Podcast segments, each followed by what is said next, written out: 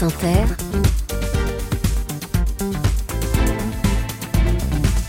le 7-10. Et Léa, ce matin, vous recevez une voix bien connue de nos auditeurs. Bonjour Laura Adler. Bonjour Léa. Merci d'être avec nous ce matin. D'ailleurs, comment se passe votre cure de désintoxication radiophonique depuis juin dernier? Bah, Pas trop mal, mais la période est difficile parce que je suis en plein examen. Vous savez, c'est les examens dans les universités. Ah oui, c'est vrai que vous avez repris vos le études. premier semestre. Ah oui, oui, oh là là, ça j'ai eu un petit moment de, excusez-moi, de flottement. Et vous avez repris vos études de, de théologie. Oui, et de philosophie. Et alors, vous Bah, lisez la écoutez, Bible tous les jours J'attends la sanction de mes professeurs. et vous, avez- vous allez passer les examens là? Oui. Vous nous direz si vous avez si vous avez réussi ou pas.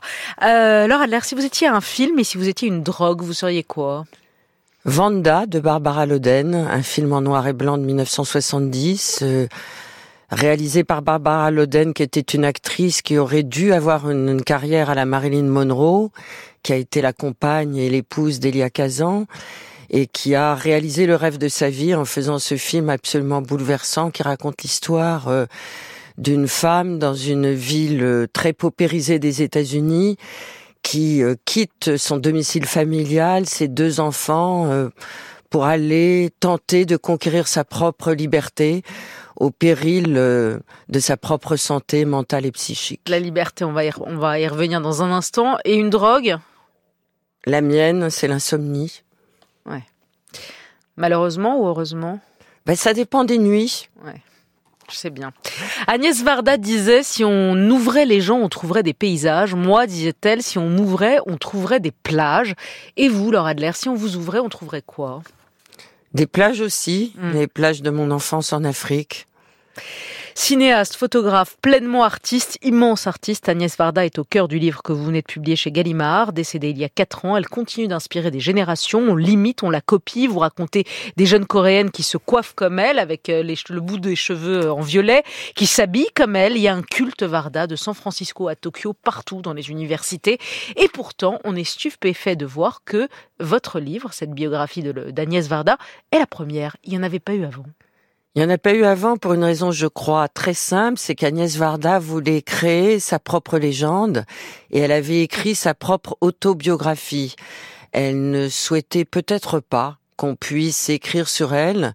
Et puis le temps est peut-être venu et surtout la fille d'Agnès Varda, Rosalie Varda, qui s'occupe du patrimoine qu'a laissé sa mère, euh, a m'a permis d'accéder à des archives euh, totalement inédites et qui permettent de reconstituer la force de caractère, la force artistique de cette personne hors norme qui, à mon avis, est une personnalité incontournable du XXe et du XXIe siècle. Oui, c'est ce que vous dites. D'ailleurs, euh, au début de, des plages d'Agnès, elle se présente comme une vieille dame rondouillarde et bavarde, ce qui la rend sympa, mais elle était bien plus que ça. C'était, comme vous dites, une force de caractère.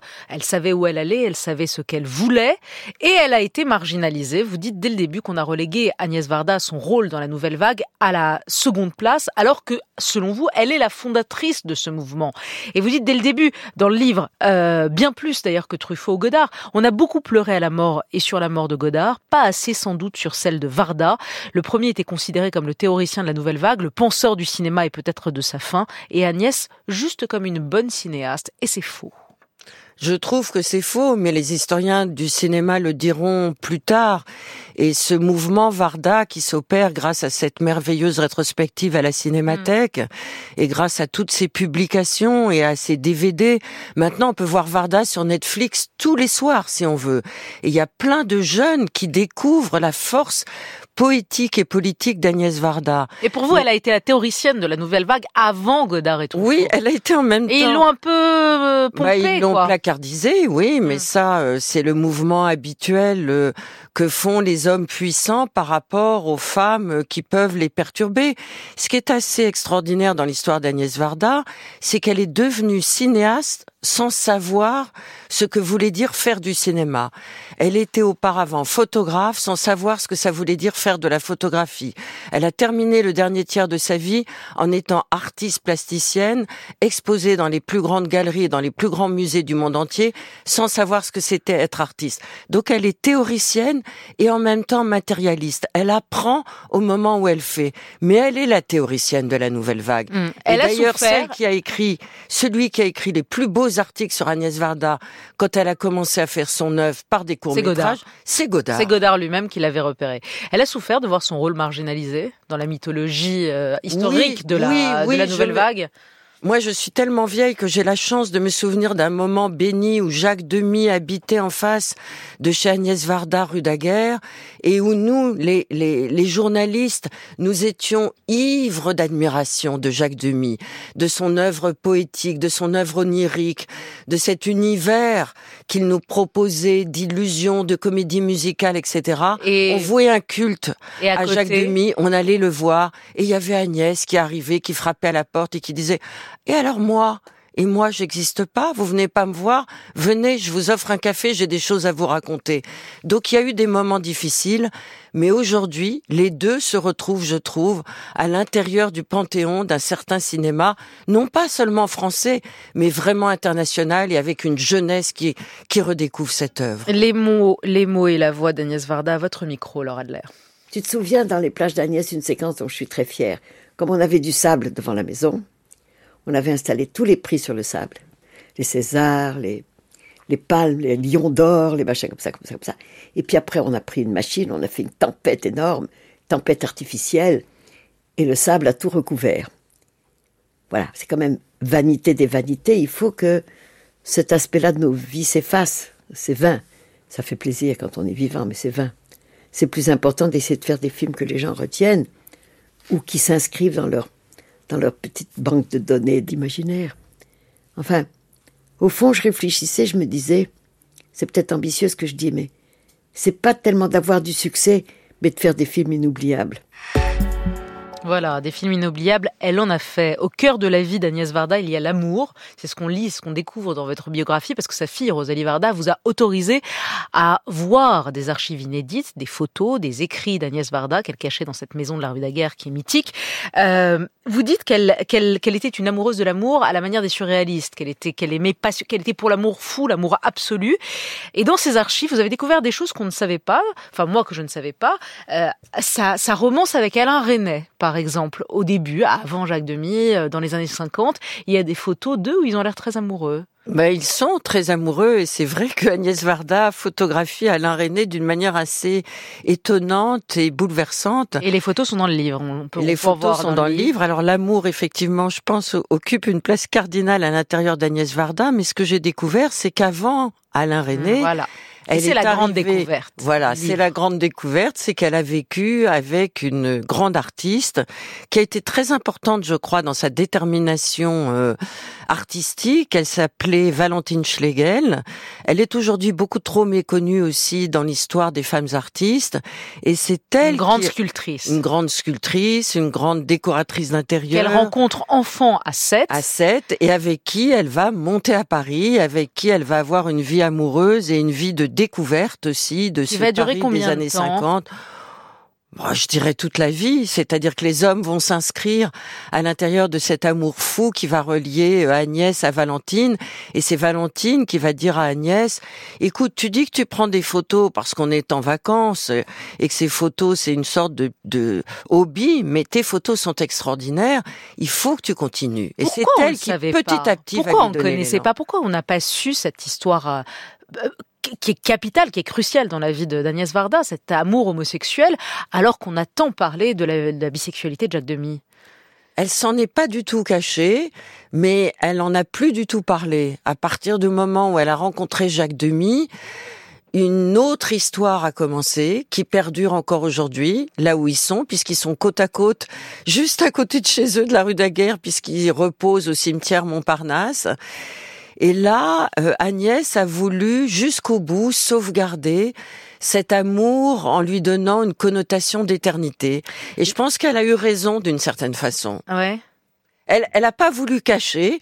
Elle s'est dit, bah, peut-être qu'il y aura des gens qui viendront après ma mort. Peut-être alors Adler ben, qui viendra farfouiller dans, dans, dans mes archives. Non, mais je trouve que pour les jeunes générations, que les jeunes générations sachent que Agnès a vécu avec Valentine dans les années 50, dans un foyer laboratoire artistique où tous les jeunes pouvaient venir, où ils avaient la possibilité de travailler, où elle s'aimait à découvert, si j'ose dire. Mais je trouve que c'est une grande leçon pour nous de tolérance et d'inspiration. Les photos avec Jacques Demy sont magnifiques dans le livre. On les voit vieillir ensemble au fil des années jusqu'à la mort de Jacques en 1990 du sida. Les dernières années, quand il ce que Agnès n'a jamais dit alors ça, Sauf à la fin. Ça, ça fait partie aussi des secrets. Comment vous expliquez ça? Parce que vous racontez combien elle a été là pour lui les dernières années, combien lui était prostré à l'annonce de sa maladie du, sida et qu'elle le poussait, elle lui disait écris, écris ta vie, continue à travailler, etc. Elle a été là jusqu'au bout. C'est pourquoi. Et elle, a fait Jaco de Nantes qui restitue toute l'histoire de l'enfance de Jacques Demy. Mais pourquoi Pourquoi elle a, elle a caché jusqu'au bout euh, le sida? Des amis bien informés mais je ne l'ai pas tenu ni des archives, ni de la bouche d'Agnès Varda, ni de celle de Rosalie, donc je ne l'ai pas écrit parce que quelqu'un qui écrit doit s'en tenir aux sources, me disent que Jacques souhaitait le faire connaître, mais Agnès non. Et pourquoi, à votre avis, vous qui avez tellement bossé sur cette femme? Elle a conçu de sa propre vie une sorte de, de statut, de légende d'une femme qui est partie de rien, qui a cru en son destin, en sa force et sa puissance artistique, qui ne devait rien à personne et qui a voulu préserver son amour dans sa propre intimité. Peut-être elle a eu raison finalement hmm. de garder cet amour euh, et la réciprocité de cet amour, euh, les mains, la main de Jacques sur la plage euh, dans l'île où ils habitaient, euh, qui est un des derniers plans de Jaco de Nantes, est tellement bouleversante qu'il n'y a peut-être pas à commenter un amour. Vous savez, Michel Foucault, quand il est mort, nous, ses étudiants, on savait, on était, on était plus nombreux à savoir qu'il était atteint du sida. Mais son exécuteur testamentaire, son compagnon, n'a pas souhaité le dire.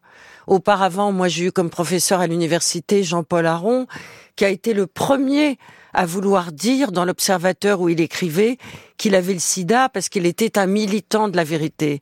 Mais que les gens qui sont exposés à des, à des morts si difficiles dans un contexte à l'époque politique si compliqué, moi, je comprends qu'on veuille préserver son amour dans l'intimité. Entre vous, Laura Adler et Agnès Varda, il y a une autre femme, une autre femme que vous avez toutes les deux aimée et admirée.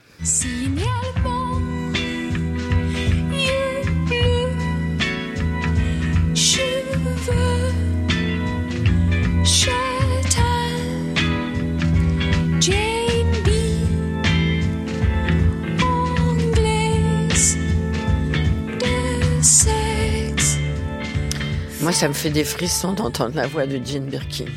aujourd'hui. le, livre est dédicacé, le livre, votre livre sur Agnès Varda est dédicacé à Jane Birkin. Elle vous manque? Beaucoup, beaucoup. Elle manque à l'époque, ouais. Elle manque pour son courage, pour sa sincérité, pour sa manière d'avancer dans le monde sans compromission, pour ses engagements politiques, euh, pour sa transparence. Pour l'inspiration qu'elle nous donnait. Et ces deux femmes, quand elles ont travaillé ensemble, elles se sont piquées d'une vérité réciproque et elles ont avancé aussi ensemble grâce à leur courage respectif qui leur a donné à toutes les deux un autre courage plus collectif dont nous devrions nous inspirer aujourd'hui. Hmm. Le film s'appelle Jane B par Agnès Varda et effectivement c'est une œuvre de vérité sur la femme, sur la vieillesse, sur, euh, sur le temps qui passe, sur l'amour, sur les hommes et la manière dont Agnès Varda va chercher la vérité chez Jane B et exprime sa propre vérité dans ce film-là. Oui, et et en plus, Jane, qui a été quand même une icône de beaucoup de cinéastes, et pas des moindres, a eu le courage de faire du cinéma parce que Agnès Varda, à la suite de ce film, l'a incité à passer derrière la caméra. C'est ça qui est important dans l'héritage que nous donne Varda. Elle nous donne envie de croire en nous-mêmes. Laure Adler, elle aurait dit, Agnès Varda, comme vous à la tête de Libération l'an dernier, je suis vieille et je vous emmerde. Elle aimait beaucoup vieillir. Hmm. Elle a été très courageuse euh, face à la mort. Elle savait qu'elle était atteinte d'un cancer qui ne pourrait plus guérir. Elle a travaillé jusqu'au dernier souffle. Et elle s'est endormie. Et, ses elle a dit enfants, à ses enfants, faites ce que vous avez à faire. Ouais. Et ses enfants ont préparé l'enterrement le plus rock, le plus sexy que je que je n'ai jamais vu. Donc, elle a réussi sa mort, elle a réussi son enterrement. Qu'est-ce- Chapeau Agnès. Question de fin, les impromptus, vous répondez sans trop réfléchir. À 73 ans, vous êtes devenue TikTokeuse, chère Laure. Vous dites que vous êtes la plus vieille influenceuse du PAF. Alors, comme influenceuse, faites-nous des recommandations. C'est Noël, là. Quel livre il faut acheter? Neige Sino, Hmm. Triste Tigre. Quel film il faut absolument voir au cinéma? Euh, déménagement de d'un cinéaste japonais dont j'ai oublié le nom, mais euh, quand même Justine Trier quand même chez Anatomie d'une chute, si on l'a pas vu, il faut aller le voir. il faut se rattraper Il vite. faut se rattraper. Euh, Qu'est-ce qui continue de vous révolter, Laure Adler? Ben, ce qui se passe en ce moment. De tous côtés? Ben oui. la, quali- Heureusement, il y a des républicains. J'en ai encore entendu un ce matin chez vous. la qualité que vous aimez le plus chez une femme, Son courage, chez un homme euh, sa timidité. Marcel Proust ou Oscar Wilde? Marcel, pour toujours, à jamais. Attention, Et encore, plus, et diffi- encore. plus difficile, Marguerite Duras ou Virginie Despentes? Les deux, Ah parce oui. que l'une est l'arrière-petite-fille de l'autre. Isabelle Adjani ou Isabelle Huppert? Je les aime toutes les deux. Ah non, faut choisir. J'ai manifesté avec Isabelle Huppert pour la- avec Isabelle Adjani pour la paix. J'attends de manifester avec Isabelle Huppert pour la paix. Aurel San ou Bouba Aurel Sam. Gérard Depardieu ou Patrick Devers? Ben, au risque d'avoir toutes les féministes qui vont vous insulter, mais je suis féministe aussi, Gérard Depardieu. Ah, c'est Varda. sa voix. C'est Varda qui a découvert Depardieu. Hein. C'est Varda. Et je peux vous dire, si vous êtes gentil avec moi, je vous montrerai le court métrage qu'a fait Gérard Depardieu avec Agnès Varda. Plus beau que lui, plus intense, plus romantique. Je ne connais pas. Je vais être gentil avec vous. Avouez une mauvaise pensée, Laura Adler. Tout le temps. Avouez. Euh, ah, oui, ça- une mauvaise pensée, une seule. Un truc très moche que vous avez pensé ce matin. Allez. Bah, que l'extrême droite se casse la gueule le plus rapidement possible avant les élections. La mort, vous y pensez? Tout le temps. La dernière chose qui vous a ému C'est de voir euh, un tableau de Nicolas de Stahl à l'exposition Ah oui. qui a eu lieu en ce moment au musée d'art moderne de la ville de Paris qui s'appelle Agrigente et qui est un tableau de la Renaissance avant la chute de Nicolas de Stahl. Pour terminer la question Jacques Chancel et Dieu dans tout ça? Eh bien, écoutez, je crois qu'il n'existe pas, mais il faut s'y préparer et c'est très difficile. C'est pour ça que je fais de la théologie. Le doute entretient l'absence d'espoir et là, ça rend un peu plus vivables les choses. Agnès V par Laure A. Agnès Varda par Laure Adler. Nouveau livre qui sort chez Gallimard. Merci, Des textes et des S. photos. Ouais, merci. Merci à vous. C'est, vous m'a- vous m'avez fait voyager hier. Ça faisait du bien dans le, dans le contexte.